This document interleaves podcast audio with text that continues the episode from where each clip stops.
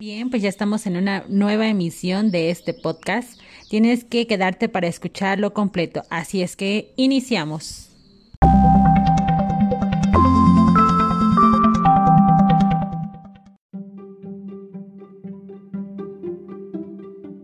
En este paso estamos haciendo una práctica de cómo subir un audio a nuestra clase de Classroom. Así es que este audio va a ser el ejemplo. Imaginemos que contiene la información que nos están pidiendo. Entonces una vez que ya la contiene, vamos a guardarla. Ahorita estoy grabando desde el teléfono.